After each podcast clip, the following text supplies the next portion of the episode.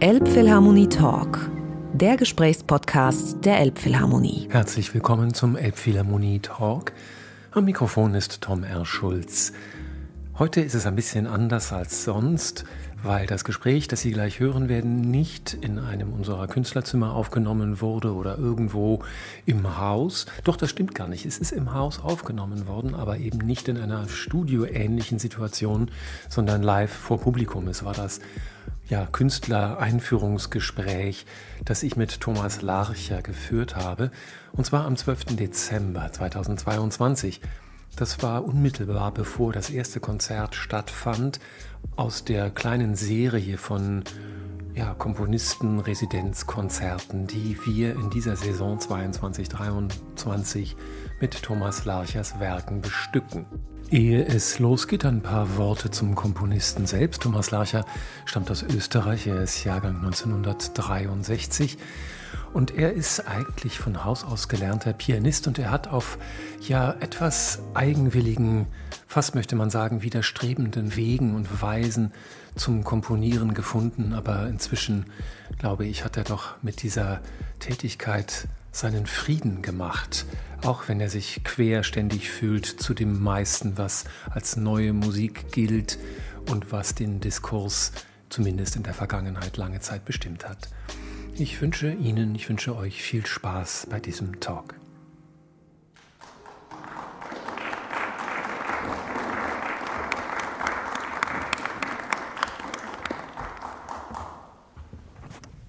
Vielen herzlichen Dank.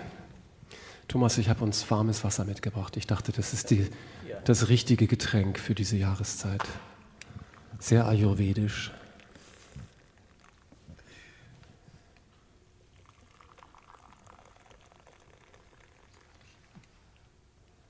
Es ist Wodka. Gewärmter Wodka. Passend zur Zeit. Schönen guten Tag, meine Damen und Herren. Sehr, sehr schön, dass Sie gekommen sind. Mein Name ist Tom R. Schulz. Ich arbeite hier in der Elbphilharmonie und das, wie Sie unschwer erkennen, ist Thomas Larcher, ein Komponist aus Österreich. Sie haben es also zu tun mit einem, ich darf sagen, glaube ich, waschechten Tiroler und einem ebenso waschechten Flachland-Tiroler der ich bin. Wir werden uns unterhalten auch über Berge und vor allen Dingen über The Living Mountain, ein Buch, das ich ganz fantastisch finde und das einer der Kompositionen zugrunde liegt, die wir heute hier hören und erleben werden.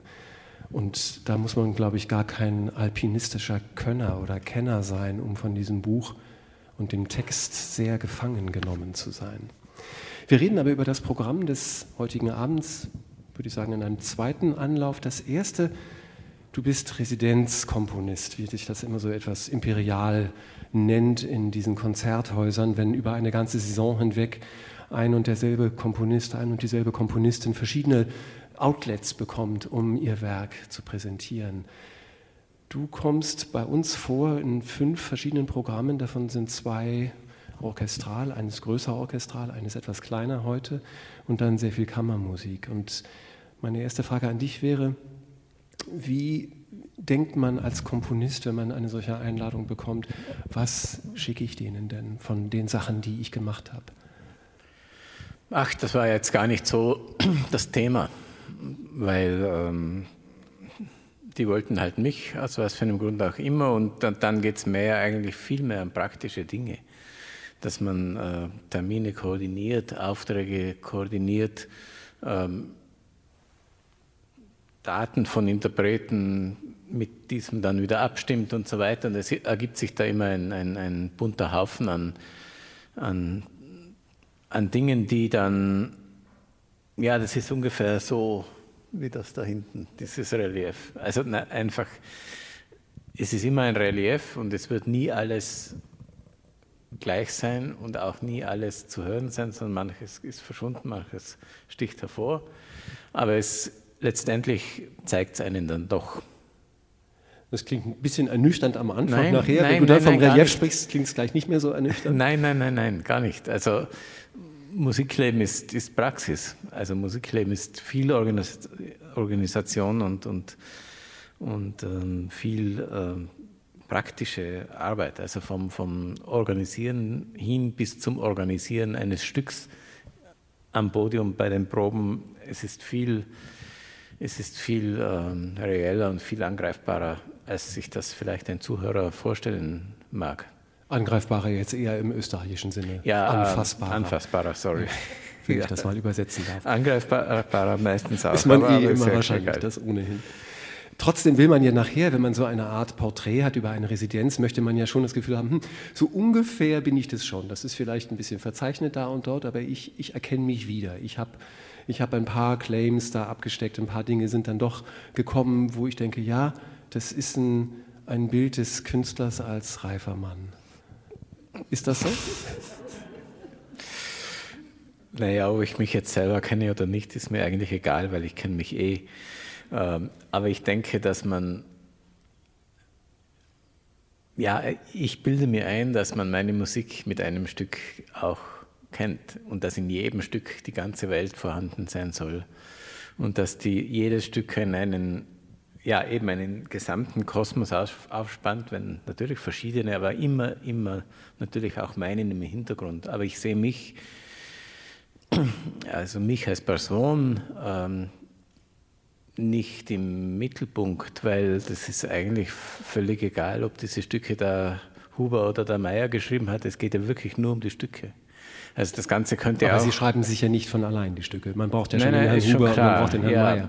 Aber man schreibt sie auch nicht allein. Also das, das stimmt nicht. Also wir Mus Musiker stehen alle in vielfältigsten Zusammenhängen. Ähm, wir kommen alle irgendwo her. Wir, es gibt Inputs von, aus der Vergangenheit über die Tradition, über die alten Werke, über das Repertoire, über die früheren Interpreten, sogar schon seit dem Zeitalter der Tonträger.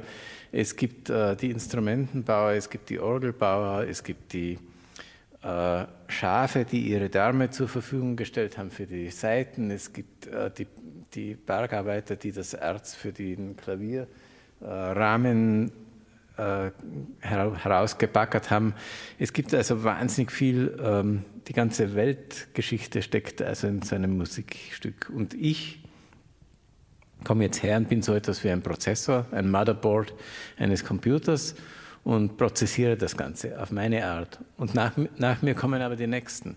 Das sind die Interpreten, das sind die Aufnahmeleiter, das sind die Hersteller der Mikrofone, das sind die Leute, die diesen Saal planen, die, das sind die Konzertveranstalter, das sind Ende nie die Journalisten, das sind die, also weiß was ich, die prozessieren das alles wieder weiter. Und deswegen finde ich dieses Bild eines Werks, das einer allein solitär so schafft und, und so hinstellt in die Welt, das, das ist, stimmt einfach nicht, das gibt es nicht. Du bist so weit gegangen zu sagen, wenn tausend Menschen ein Stück Musik hören, dann, hören, dann existieren tausend Versionen von diesem Stück. Auch wahrscheinlich nur für diesen Moment. Du hast es anders formuliert. Ja, klar. Ja, auch ja, das ändert natürlich. sich ja mit der Interpretation, mit der Verfassung, mit all diesen Dingen. Ja, aber es ist doch einfach physikalisch so. Wo entsteht die Musik? Ich, ich denke, die Musik entsteht dann, wenn der Strom, der im Ohr aus erzeugt worden ist durch die Schallwellen, wenn der im Hirn arbeitet, dann erst entsteht Musik. Und jeder hat ein eigenes Hirn. Und deswegen kann per se, äh, hört jeder dieses Stück anders als der neben ihm oder als die neben ihm. Das ist ganz, ganz logisch, finde ich. Und jeder, jede Zuhörerin und jeder Zuhörer geht wieder mit seiner eigenen Erfahrung hierher, hat zwei Konzerte gehört in seinem Leben oder 1000 oder 1500 war bei Deep Purple oder war bei den Beatles oder Motorhead oder bei Bob Dylan oder er war den, bei den Wiener Philharmonikern im Neujahrskonzert selber schuld oder er war irgendwo. Ja, aber das sind so, so verschiedene, oder auf einem Hüttenabend im Ötztal, in, in der Kitzlochbar oder weiß Gott was. Das sind alles so verschiedene Hintergründe und man hört immer das, was man man sucht ja automatisch das, was man kennt. Man hält sich, hält sich daran fest bei der Rezeption eines Textes, eines Stückes, bei, also am Bekannten auch. Aber ist es nicht auch die Abweichung von dem, was man kennt, was einen erregt? Natürlich, ja klar. Aber zuerst braucht man einmal was, irgendwas, äh, wo man sich orientieren kann. Und das, berührt jetzt schon ein großes Problem der neuen Musik, dass das ähm, zeitenweise sehr schwierig ist oder dass man auf Dinge gestoßen würde, die man hier auf einem Podium nicht erwarten würde. Also ich sage jetzt nur mal Anfänge der Musik konkret, wo mit Alltagsgegenständen Musik gemacht worden ist. Oder elektronische Musik, die, ähm, die, die eben sehr viel ähm, Geräuschhaftes auch haben kann und, und so weiter und so fort. Und bis man sich dann irgendwie eingelebt hat in diese andere Welt, kann es sein, dass das Stück schon vorbei ist.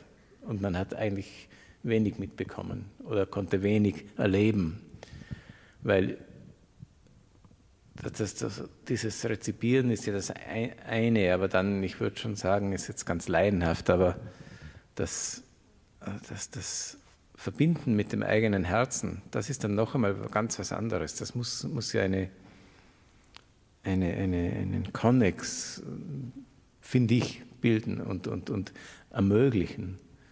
Das ist, ja, das ist ja Musik. Ist das Herz eher das Ziel der Musik als der Kopf? Ja, ja, auf jeden Fall. Ja, ja, auf jeden Fall. Also Musik. Und sind wir da nicht enorm im Vorteil in so einem Konzertraum, wo die Schallwellen einfach auch dafür sorgen, dass wir die physisch erfahren? Das heißt, das Herz wird tatsächlich ja auch auf physikalische Weise in Bewegung ja, versetzt. Ja, ja, durchaus, ja. ja da sind wir, also ich war ja selber Interpret, Pianist und, und wir sind da so im Vorteil. Es ist einfach gegenüber Ihnen als Zuhörer, auch im besten akustischen, besten Saal, diese Nähe und diese physische Erfahrung des Klangs, äh, wenn man also hier sitzt, jetzt geht es nicht hier, aber, aber im großen Saal und man spielt Brahms erstes Klavierkonzert und hat diese Einleitung, wo die besser mit diesem D an, anfangen und das, das, das, das, das spürt man direkt am, am Stuhl, der natürlich ja. wackelt und der zittert. Geht in die Füße. Und, und diese Nähe dann vom Klavier, diese, diese, diese Wucht, die direkt am Ohr landet, das ist natürlich, ähm, das macht Musik noch einmal zu, ja, zu wirklich einem, einem, zu ganz was anderem. Da kann man auch süchtig werden, ähm, genauso wie man süchtig werden kann mit Kopfhörern zu hören und dadurch dieser Nähe sehr, sehr sich, also diese, diese, diesem Erlebnis sich sehr zu nähern, also dass man wirklich so unmittelbar unter den Musikern sitzt. Und äh, das ist, ist schon schön, aber ähm, deswegen gefällt mir auch der große Saal so gut, weil, weil eben hier diese, diese ähm, Entfernungen aufgelöst sind. Wenn Sie zum Beispiel in Luzern im Konzertsaal im KKL sitzen, da am obersten Balkon, das ist erstens wahnsinnig beängstigend, weil es da so steil runtergeht, dass es ganz irre ist. Mhm. Und Sie sitzen, ich weiß nicht, vielleicht, ich schätze jetzt einmal 100, ja, 80, 100 Meter weg. Also, die, also die, die Länge 80 Meter und dann sitzt man auf jeden Fall 20 Meter oben, also irgendwo 90 werden es halt sein. Und das ist wahnsinnig weit weg. So gut kann eine Akustik gar nicht sein, dass, sie das, dass man dort noch das gleich ein ähnliches Erlebnis hat als in Reihe 5. Richtig. Und im großen Saal bei uns weitestmögliche Entfernung sind 30 Meter. Ja, ja. Also weiter kann man ja, gar nicht weg sein, egal wie entfernt man sitzt vom Geschehen. Und ich glaube trotzdem, dass dieses Erfahren, was wir ja als Publikum teilen mit den Musikern bis zum gewissen Grad, ist eben doch eben dieser schwingende Raum, diese schwingende Luft. Und die, die Vorstellung, dass gerade auch unbekannte Klänge, neue Musik, wenn sie mit entsprechender Werbe, mit entsprechendem Herzblut gespielt wird, Menschen ungeheuer ergreifen kann, auch wenn sie vielleicht gestern noch die Zillertaler gehört haben oder irgendwie von einer ganz anderen Hörerfahrung kommen, weil sie einfach so unmittelbar ergriffen werden davon.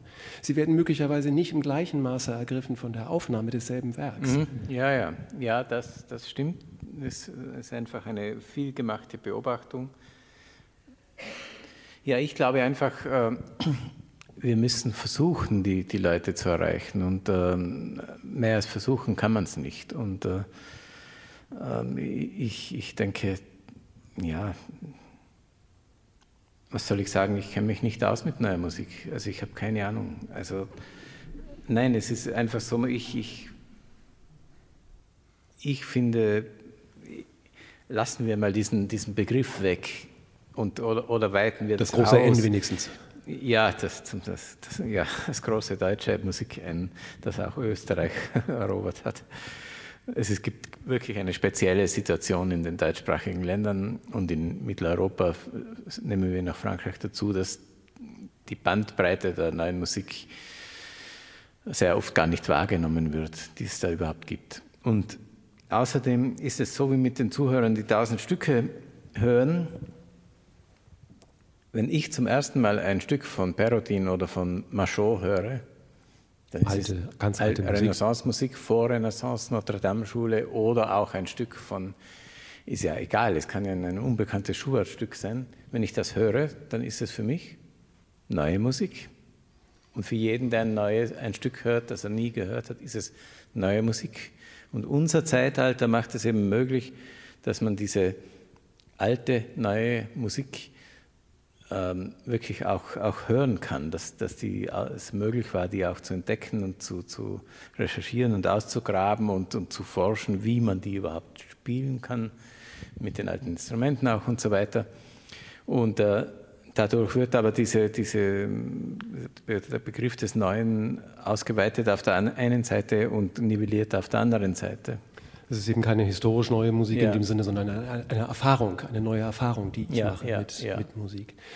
Ist es äh, überspitzt zu sagen, dass dein Komponieren auch ein Ankomponieren gegen die neue Musik mit großem N ist? Ja, wie gesagt, ähm, ich habe ja, ich habe als Kind natürlich komponiert, das ist ganz klar.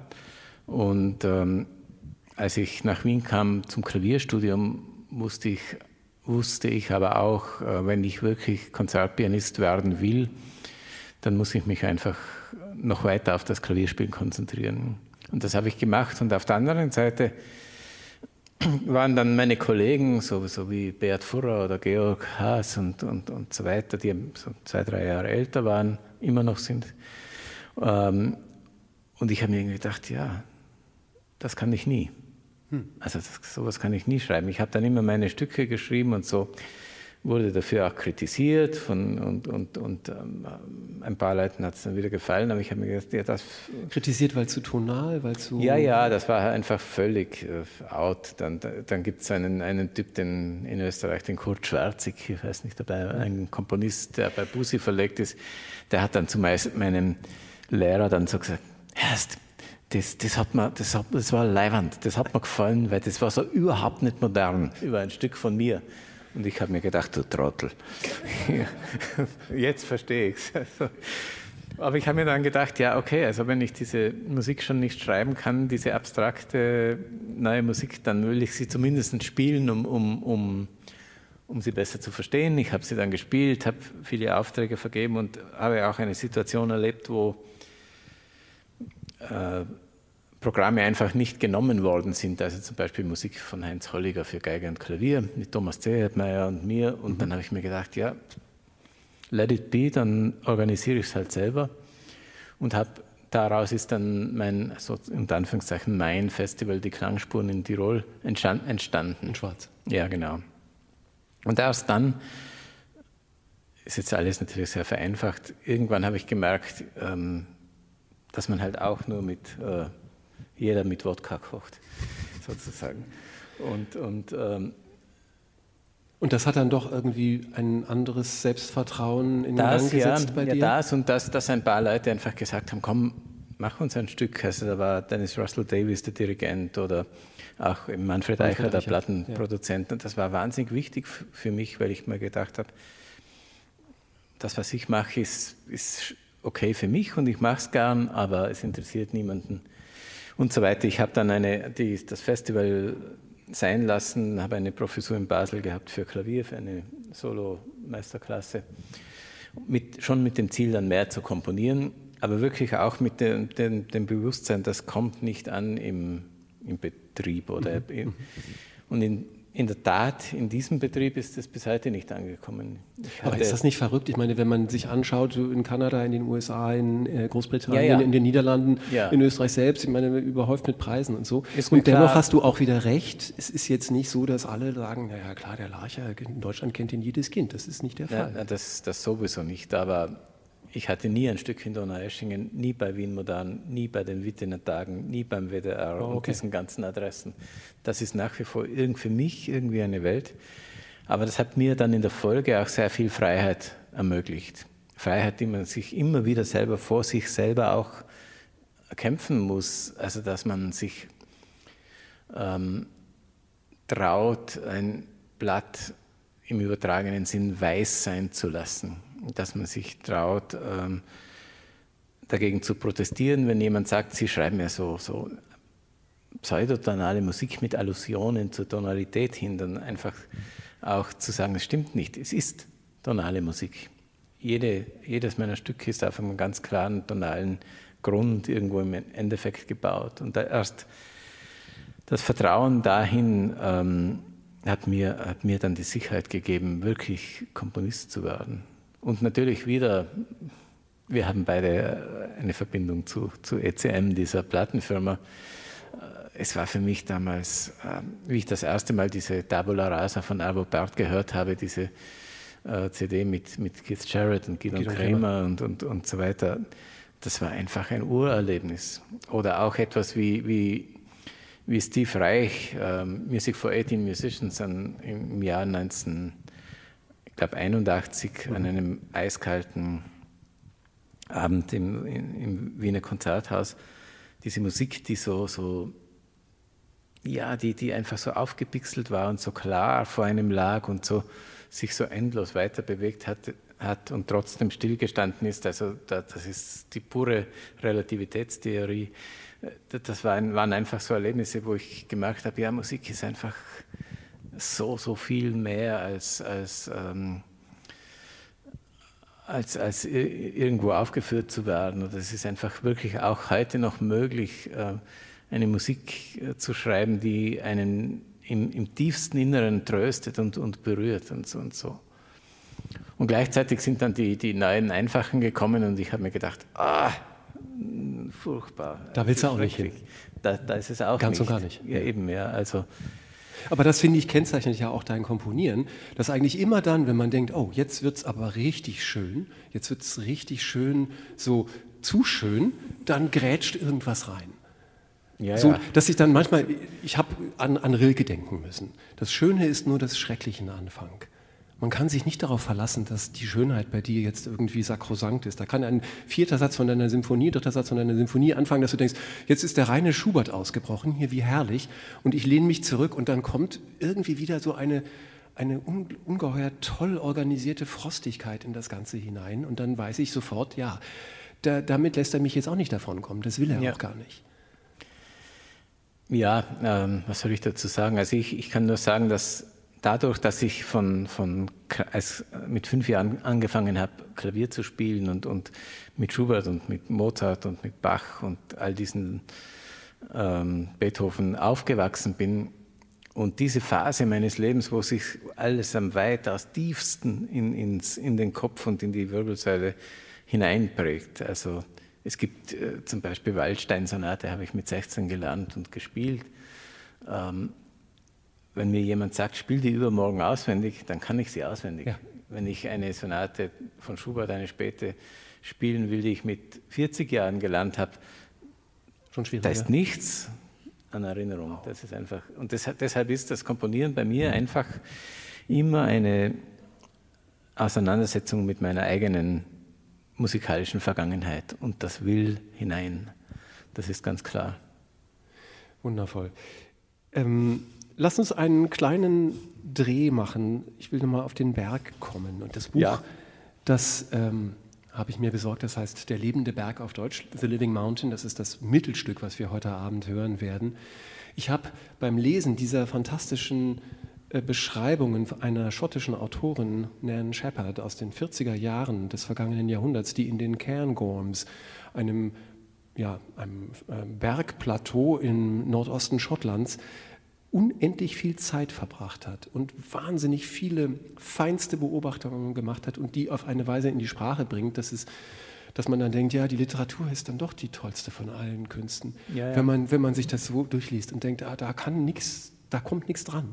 Da ist so viel Erfahrung drin, in einem einzigen Satz, so viel Schauen, so viel Stille, so viel Ruhe, so viel Kontemplation und so viel Tiefe. Und dann dachte ich, deine Musik hat auch was von diesen Bergen. Nicht, ich kenne deine Berge nicht, die sind anders. Die Zillertaler Alpen sind anders als die Cairngorms. Die Cairngorms sind gar nicht ja. so spitz und hoch, sondern die sind eher so, weiß ich, auf 14, 1500 Metern und einmal, ja. viel Plateau. Ja. Und ähm, trotzdem ist dieses einerseits das Wetterwendische, was ich vorhin angesprochen habe, dieses sich nicht verlassen können auf den Sonnenschein in den Bergen. Mhm. Jetzt ist es herrlich, sondern das kann sofort wieder die Jacke angesagt sein oder noch Schlimmeres. Und gleichzeitig diese Tiefe, dieses, was diese Autorin immer wieder anspricht, dass, dass der Berg eben einfach nicht nur die Oberfläche ist, sondern dass da eine Substanz drin ist. Das ja, finde da ich in, deinem, in deiner Musik aufs. Ich, ich höre ich hör quasi deine Musik, wenn ich Tina and Shepard lese und eben nicht nur okay. The Living Mountain. Das hat mich mhm, total mhm. frappiert. Ja, ja, gut, dazu, dazu vielleicht zwei Dinge. Das erste hat noch nichts damit zu tun, aber die Nan Shepard war eine Frau aus einer Generation, ähm, wo viele Frauen keine Männer gehabt haben, weil davor der Great War gewütet hat, der Erste Weltkrieg. Und weil gerade in Schottland äh, Unmengen von Leuten, also von, von Landarbeitern und, und, und der armen Bevölkerung abgezogen worden sind, einfach nach Frankreich und nicht mehr gekommen sind. Mhm. Und sie war eine hochintelligente Frau und ist einsam geblieben. In ihrem ganzen Leben eigentlich. Und das ähm, verunmöglicht vieles, aber vielleicht ermöglicht es auch einiges. Und das dazu. Und die ist durch die Cairngorms gewandert und hat ein Bergbuch geschrieben, das so völlig anders ist als, als das, was ich kannte. Ähm, das so ein, ein das einfach kein Bergbuch erstens eines Mannes ist und kein Bergbuch eines Alpinisten ist. Ähm, und die gesamte, diese Disziplin des Nature Writings ähm, geht natürlich schon immer weg davon, aber meistens sind es dann doch die abenteuerlichen Männer, die halt da irgendwelche Faxen, Faxen oder Erlebnisse oder, oder irgendwelche Dinge halt beschreiben. Und äh, ich kenne das doch auch äh, recht gut, gut, weil ich eben selber äh, Kletterer bin und, zum, und zumindest war jetzt nicht mehr so viel. Ähm, und auch diese kompetitive und, und diese leistungsorientierte Seite des Bergsteigens kenne und, und, und hier, das wurde so richtig weggezogen äh, durch, durch, durch diese feinsinnigen Beobachtungen, die, die wie oft eigentlich, die schon auch an Lyrik grenzen, weil oft, oft äh, da steht einfach dann das ähm, Hineingehen in ein kristallklares ähm, Loch, also in so einen See. Bergsee. Ähm, das wird zu einem sinnlichen, als sinnliches Erlebnis beschrieben und hat dann durchaus auch eine, eine erotische auf der einen Seite und, und, und unglaublich gefährliche Komponente auf der anderen Seite, weil, weil diese Leute damals auch nicht schwimmen konnten und sozusagen dieser, dieser Boden unter einem stark abgefallen ist. Und da auch reihenweise ertrunken sind. Ja, also, genau. Ja, abgesehen ja, von den ja. Temperaturen, die wahrscheinlich auch ja. nicht so. Ah, das ist den Schotten egal. ja, ja. Aber, aber es war einfach wirklich, es waren so viele Dinge, wo ich dann gedacht habe, ah ja, das, das kenne ich, ja, das, das, das, das weiß ich. Da war ich so in dieser Situation, in dieser Stimmung mit diesen Wolken, mit diesem Nebel, das, das, das ist mir bekannt. Das, das, und das berührt einen auch sehr, wenn man, wenn man sich in der Natur ähm, bewegt und wenn man das zulässt, dass man, dass, dass man berührt wird.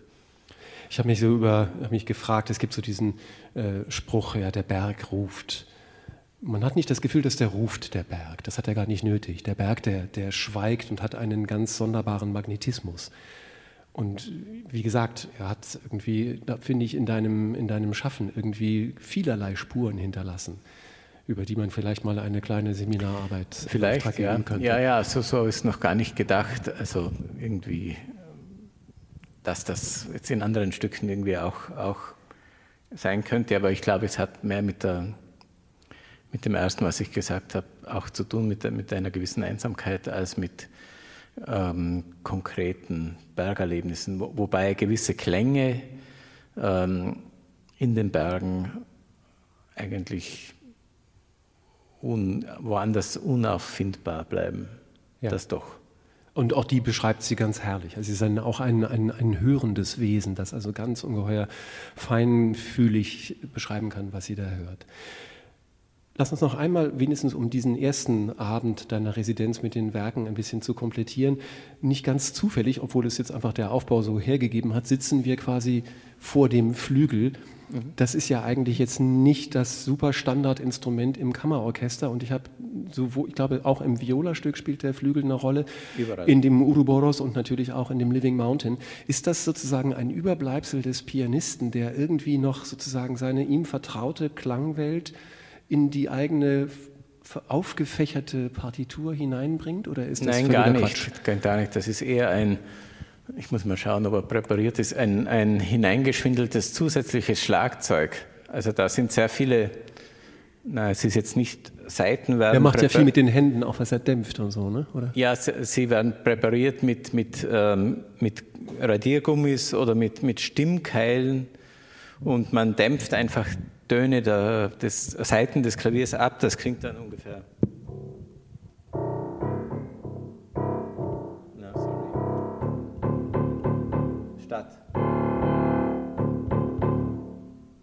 so weiter, bis ganz hinauf. Das, das klingt dann sehr ähm, auch, auch so, dass man die, die Töne gar nicht mehr wahrnimmt. Sondern und dadurch lassen sich, auch wenn man allein spielt mit dem Klavier, verschiedene unterscheidbare rhythmische Ebenen erzeugen. Also auf der einen Seite der normale, unpräparierte Klang bei einigen Tasten und bei den anderen eben die Dämpfung. Und das sticht wirklich klanglich dann sehr hervor und, und hat mir immer schon ermöglicht, einfach hier rhythmisch verschiedene Ebenen zu, zu schaffen. Und die Behauptung, dass es sich um ein Perkussionsinstrument handelt, äh, erinnert mich an eine meiner Lieblingsdefinitionen des Klaviers von Cecil Taylor. Das Klavier ist eine Trommel mit 88 Tasten. ja, genau. Das, ja. Ähm, das ist auch immer wieder signaturhaft, finde ich. Auch Tonrepetitionen, die vom Klavier kommen und die wahnsinnig viel ja, organisieren und orchestrieren in, einem, ja, in, in ja. deinen Werken. Das ist, das ist einfach wirklich signifikant. Gleichzeitig changiert es gerade bei Living Mountain sehr, weil es auch oft sehr melodiös eingesetzt wird. Also sehr ja. mit, mit großen Linien und Bögen über die, über die Klaviatur hinweg. Ist halt auch Schubert und Pianist. Und ja, ja. Und, und es, ist, es ist halt ein, ein hervorragender Pianist bei uns, Aaron Pilsan den Sie vielleicht aus anderen Zusammenhängen auch kennen. Der uns er, auch begegnen wird im Laufe deiner Residenz nochmal mit dem Trio. Ja, genau, ja, genau. Ja. Spielt, ja. Und äh, er hat, äh, ist immer dabei, wenn ich diese, diese Stücke aufführe. Dann auch noch signifikant für mich, dass vielleicht jetzt, wir sind schon böse weit fortgeschritten, obwohl es sich anfühlt, als hätten wir gerade erst begonnen zu reden. Ähm, es ist ein Stück für Viola und es ist ein Stück für Violoncello. Und mein Gefühl ist, das ist auch kein totaler Zufall, sondern diese, ein gewisser Zug, eine gewisse Neigung zu den eher tiefer temperierten Instrumenten herrscht vor. Ist das ähm, gut? Es gibt natürlich auch Dinge für Violine von dir, es gibt auch sehr hohe Sopranstimmen, aber auch beim Gesang habe ich das Gefühl, die Neigung für den mittleren und unteren Frequenzbereich ist stark ausgeprägt. Ist das wahr? Ja, vielleicht. Ähm, ja. Warum? Mehr Wärme, mehr Tiefe? Mehr Wärme auf jeden Fall, ja, ja, klar. Ähm, aber das, ich sage was anderes dazu. Also Still ist, ist sozusagen ein, Anfäng, ein, Anfängerstück. Das ist das Stück für Viola, ist, was wir zuerst ist, hören werden. Ich glaube, das ist um 2000 komponiert worden und war in einer Phase, wo ich eben ähm, gerade das Festival gelassen habe und, und war eigentlich mein erster, also damals war ich ja schon 37 Jahre oder mein, ich hatte ein paar Orchesterstücke schon vorher geschrieben, aber das war, war sozusagen mein erster Auftrag für irgendwas Größeres, damals Mozartwoche Salzburg und Stuttgarter Kammerorchester. Und dementsprechend ungeschickt habe ich mich, mich angestellt und, und ähm, hm. es hat alle Kennzeichen so von einem rauen, un, unbehauenen ähm, Stück, wo es kratzt und schabt und, und, und, und auch irgendwo so, so aneckt und nicht recht seinen ja, so wie wenn man irgendwelche Steine aneinander reibt, dass das dass, dass irgendwie was Ganzes wird. Also, und das ist so wirklich was ziemlich rau, rau herausgehauenes. Und ich finde, dass es trotzdem oder gerade deswegen eben mir gelungen ist, dass es eines meiner unmittelbarsten Stücke ist und irgendwas irgendwie eines meiner direktesten. Mhm. Weil, man, weil ich über diesem Kämpfen um die Form und um die Instrumentation und um die, die äh, habe ich, hab ich sozusagen vergessen, mich zu, zu regulieren, zu kontrollieren. Und, und also ein Rohdiamant. Ja, genau. Es, ist, es gibt, gibt etliche Stücke, auch so alter, noch ältere Klavierstücke. Das sind Dinge, die ich heute nie mehr könnte. Also ich könnte das nicht mehr machen. Aber in dieser Rohheit und in dieser, in dieser Direktheit finde ich es irgendwie immer noch gut. Überhaupt finde ich alle Stücke, die, die heute gespielt werden, gut und das ist, äh, ist keine Selbstverständlichkeit bei mir. Also ich, ich hau wahnsinnig viel weg und finde vieles dann einfach auch nicht so gelungen, auch wenn die Erfahrung des Komponierens vielleicht irgendwas geöffnet hat. Aber die Stücke, die hier sind, die, die, ja, die zeigen schon auch irgendwie einen, einen Weg auf, während Uroboros, also für Cello und, und, und Kammerorchester, irgendwo auch an dieses Stil wieder anknüpft, teilweise nochmal ins Extremere steigert, aber schon mit einer sehr ähm, sich schließenden und klassischen Form auch arbeitet. Ähm, aber immer noch so auch eine, eine, eine Portion an Grundaggressivität auch mitbringt, ist äh, Living Mountain sehr, ein sehr diffiziles Stück, das sehr viele Farben ähm, benutzt und sehr, auch aus einem kleinen Ensemble wahnsinnig viele, viele Ebenen herausholt. Also das habe ich gelernt beim Komponieren meiner Oper, das Jagdgewehr, wo ich ein ähnlich oder ein bisschen größeres Ensemble zur Verfügung hatte und, und, und wirklich systematisch entdeckt habe, welche Verzweigungen, welche Kombinationen, welche Ebenen schaffbar sind, bis hin zum Unisono des ganzen Apparats. Weil also, auch das so vielfältig ja, klingt, wenn man es denn richtig hört. Ja, ja, ja, ja. eben, ja. Also insofern sind es drei Stücke, die, die wirklich ja, die dann schon seine, einen, einen gewissen Bogen auch beschreiben. Und dann vielleicht eben doch auch ein Porträt, auch ein historisches Porträt ja, ja, klar. Von, ja, ja, ja, ja. So als Starting Point für eine Residenz, finde ich, ist es dann doch irgendwie. Wir können es ja nächstes Jahr beim alten Musikfestival wiederholen. Ja. Historischen. Ich fürchte, ich muss Sie jetzt einfach ähm, entlassen in die noch verbleibende Zeit vor dem Konzert, auch damit wir hier noch das vorbereiten können. Ich danke Ihnen ganz, ganz herzlich fürs Zuhören. Vielleicht darf ich noch ein Ding ja, na, sagen. Unbedingt. Äh, ich habe ein Ministück für Lawrence Bauer geschrieben, unseren Bratschisten, während der Lockdown-Zeit. Ah.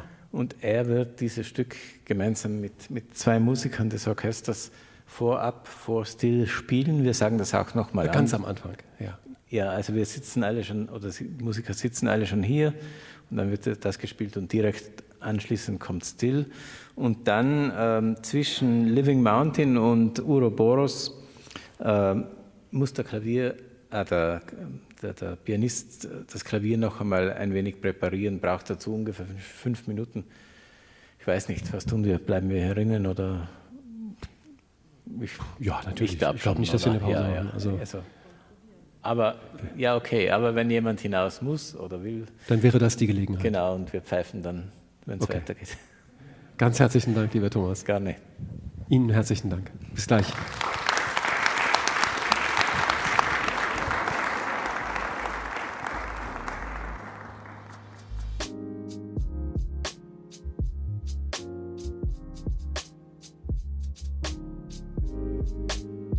Elbphilharmonie Talk, der Gesprächspodcast der Elbphilharmonie.